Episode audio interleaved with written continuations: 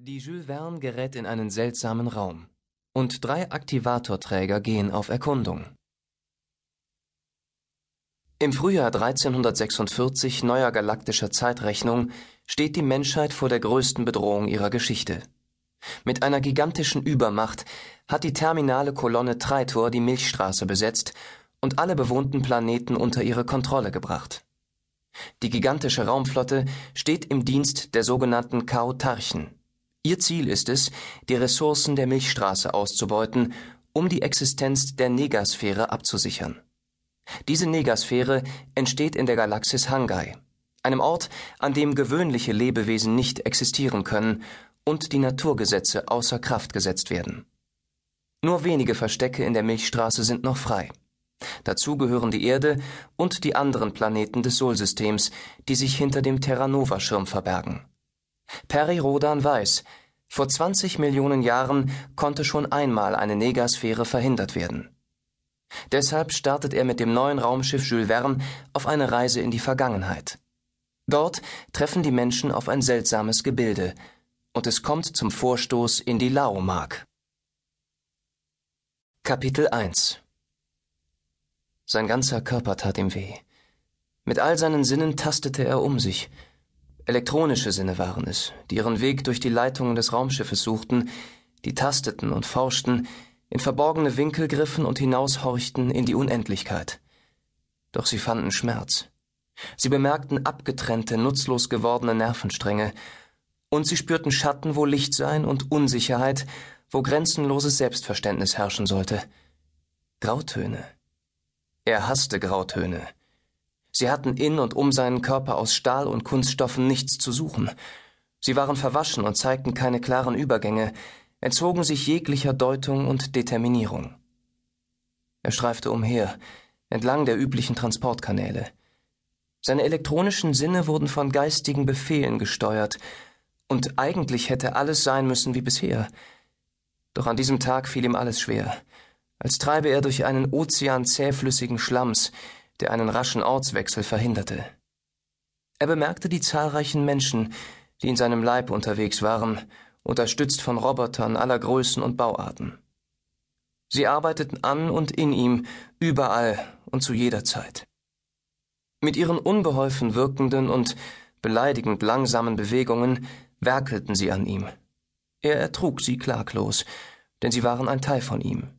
Ihre Launen, ihre guten und schlechten Tage, ihr Wissen, ihre Unzulänglichkeiten, dies alles nahm er hin, schätzte es Tag für Tag neu ein und nahm die Konsequenzen in Kauf. Rasch wurde er müde, das Bewegen in den Adern des Raumschiffes strengte stets an.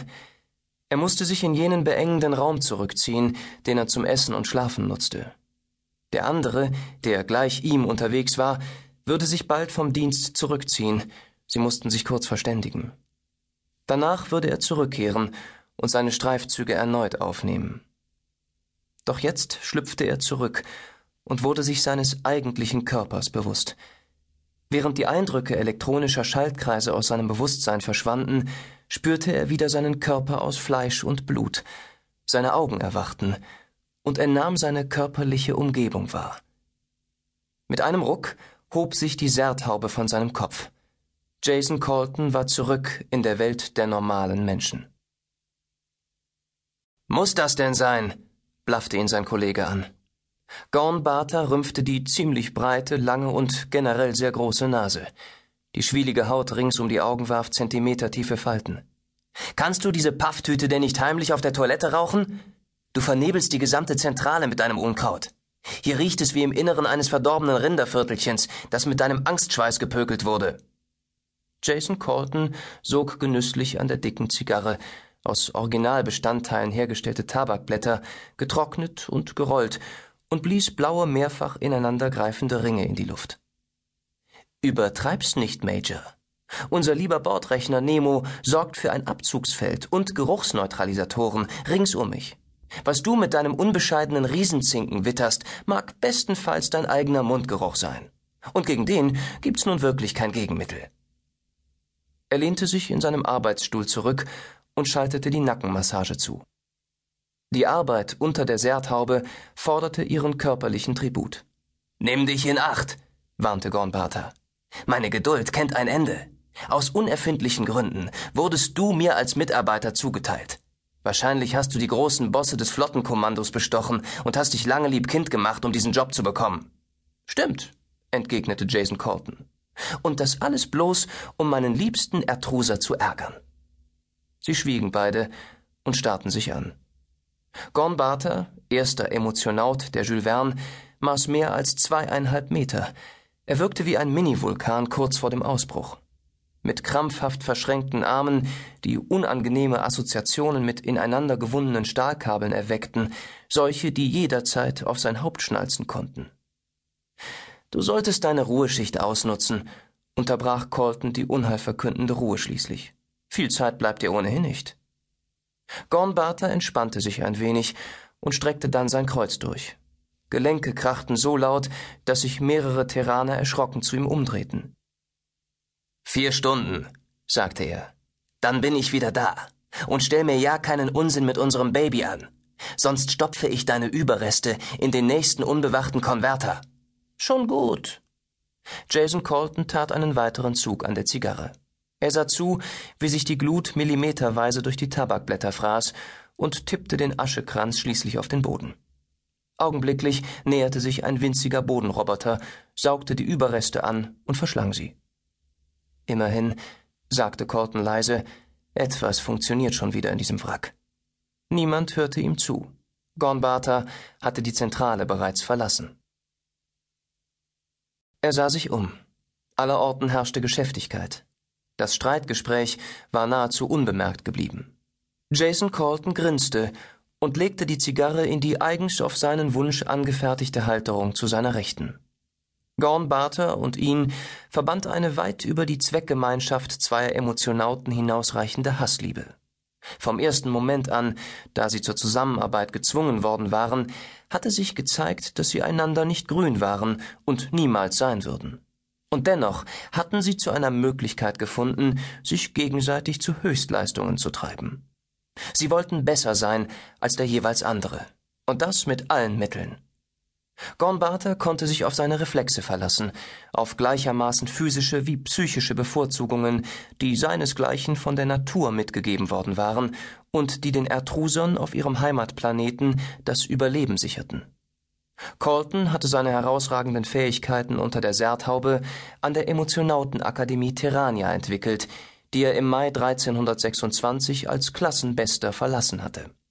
Im Anschluss daran hatte er seine Fähigkeiten auf unzähligen Einheiten der LFT-Flotte immer weiter geschult. Stets getrieben von unbändigem, fast krankhaft zu nennendem Ehrgeiz. Um schließlich, vor etwas mehr als zwei Jahren, in ein tiefes Loch zu fallen. Burn-out-Syndrom hatte die noch immer populäre Bre-Zinger-Spröde gemeint und ihn trotz Terminnöten in ihren Behandlungskalender aufgenommen. Wir werden einen Weg finden, um deine Energien ein wenig von der Arbeit wegzuverlagern. Dein Job ist mit vielen Problemen verbunden, auch mit einer gewissen Suchtgefahr. Ein Mann wie du kann sich nur allzu leicht unter dem Einfluss einer Wechselwirkung mit der Serthaube verlieren und schlussendlich die Verbindung zu seiner eigenen Physis vergessen. Sei froh, dass dein Körper rechtzeitig Alarm geschlagen hat. Die Behandlung war langwierig und erfolgreich gewesen. Die Lösung eine psychische Krücke.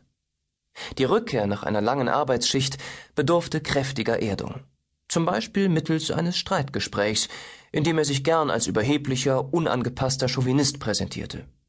Manchmal half auch, sich in den Schwerkraftfeldern der bordinternen Gymnastiksäle auszutoben. Gorn Barter war ein idealer Partner, in jeglicher Hinsicht. Er ging auf seine Streitspielchen ein und hasste ihn mit größtmöglicher Hingabe. Jason sog ein letztes Mal an seiner Zigarre, drückte sie schließlich mit einem Gefühl des Bedauerns aus. Es wurde Zeit, in seinen vergrößerten Körper zurückzukehren. Er setzte sich aufrecht hin und zog die Serthaube herab. Sie umschloss sein Gesicht zur Hälfte. Der Emotionaut atmete tief durch, verinnerlichte die Ringun-Technik seines alten Dagor-Lehrers und versenkte sich in seinem Selbst. Klick, klick, klick. Er wurde zur Jules Verne.